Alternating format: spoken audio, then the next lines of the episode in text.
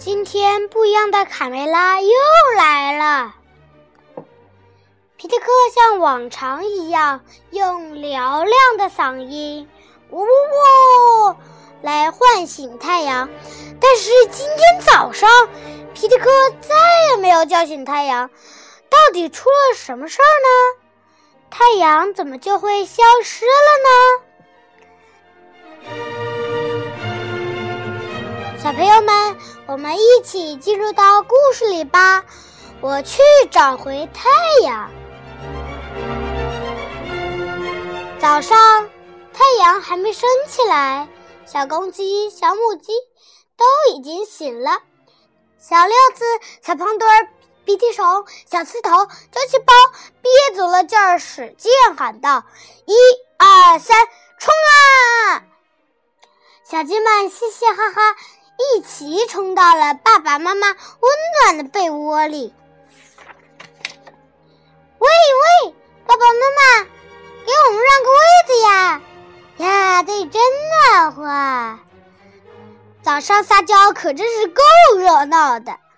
卡门和卡梅利多也钻进了妈妈的怀里。嗯，妈妈也给我让个位子呀！卡梅拉侧了侧身，将他们搂在翅膀下面，就像以前那样子。爸爸皮特克早就开始了每天的工作，叫醒太阳。卡门趴在窗户上，崇拜的望着站在草垛顶上的父亲。爸爸，你太伟大了！皮特克庄重地仰着头，他的嗓音高亢浑厚，圆润有力。哦哦哦！奇迹出现了！随着皮迪克的打鸣声，一轮红日从天边冉冉升起。爸爸，爸爸！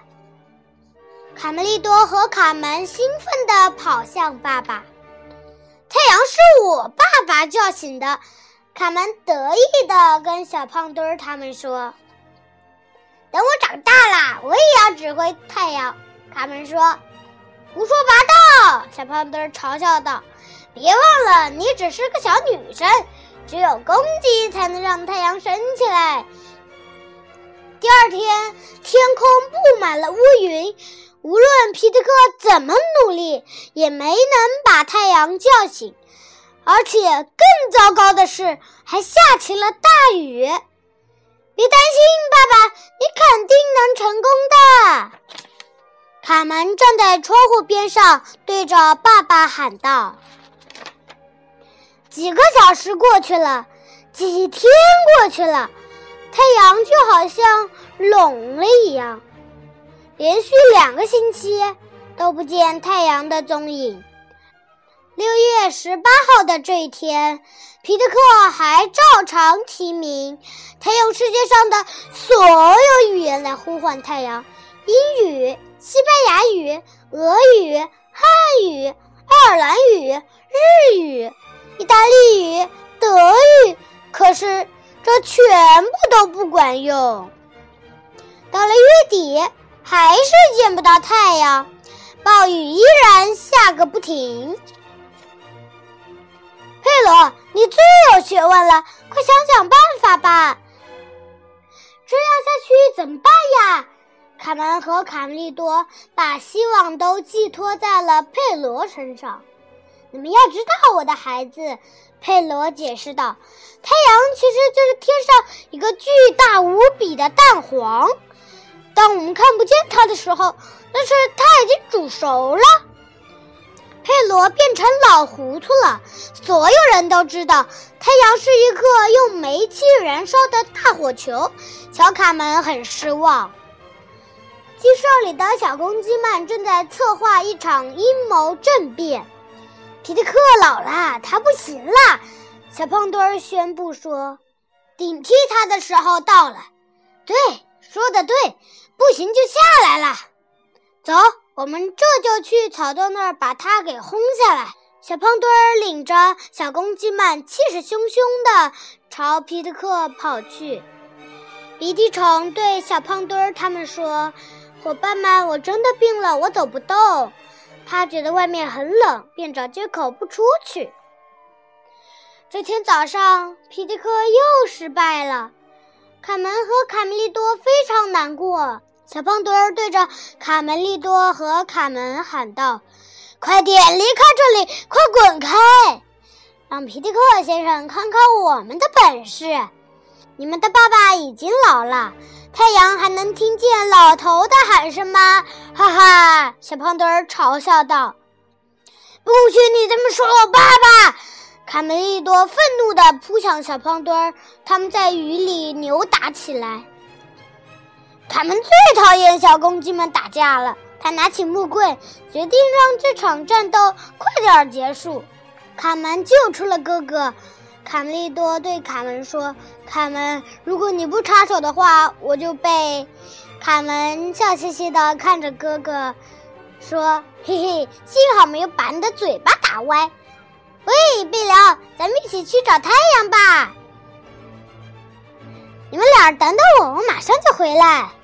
卡门摘来了一朵向日葵，他对卡梅利多和贝里奥说：“向日葵，听听这个名字就知道，它的脑袋总是朝着太阳的方向。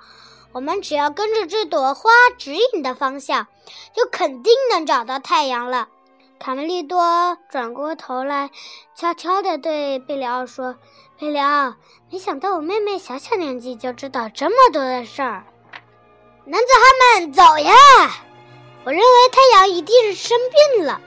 对我生病的时候也要卧床休息。”卡梅利多说。贝里奥附和道：“他这么久不起床，一定是得了很严重的病。哎呀！”等我们找到他的时候，没准儿他已经死了，那可怎么办呀？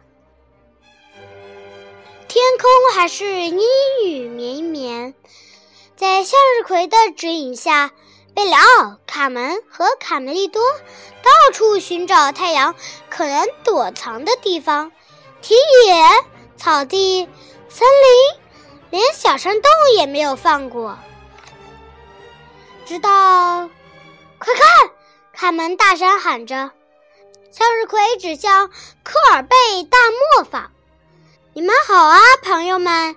正在唱歌玩耍的鸭子科尔贝热情地向三个冒险家打招呼。哇，持续了一个月的阴雨天，这是我们鸭子最快乐的日子！嘎嘎嘎，啦啦啦！来吧，朋友们，我们一起唱歌跳舞吧！我在雨中唱歌，雨中唱歌多快乐。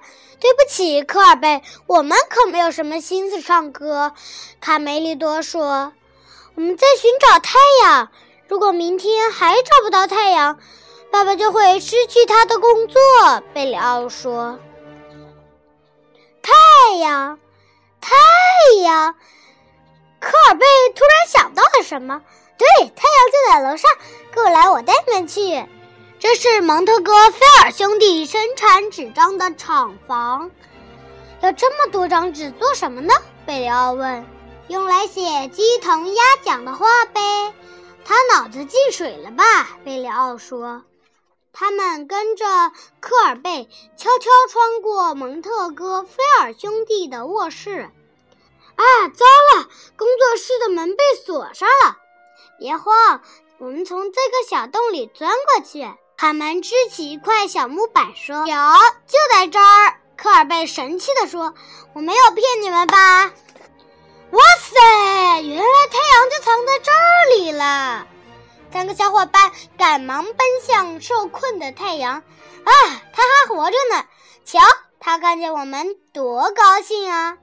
来，咱们赶快把太阳解救出去吧！一、二、三，三个小伙伴用力拉绑住太阳的绳子。埃蒂安被嘈杂声吵醒了。约瑟夫，有只小粉鸡正在偷你的发明。一只小粉鸡？哦，是吗？埃蒂安，别胡思乱想了，快回去睡觉吧。我们明天还有很多事情要做呢。气球慢慢膨胀，鼓得又大又圆。它缓慢地向天空升去，好壮观啊！鸡小鸭和小绵羊离开了陆地，他们当然不知道了，这是人类历史上第一次气球在动物飞行。那些羊怎么会在天上呢？贝里奥好奇地问。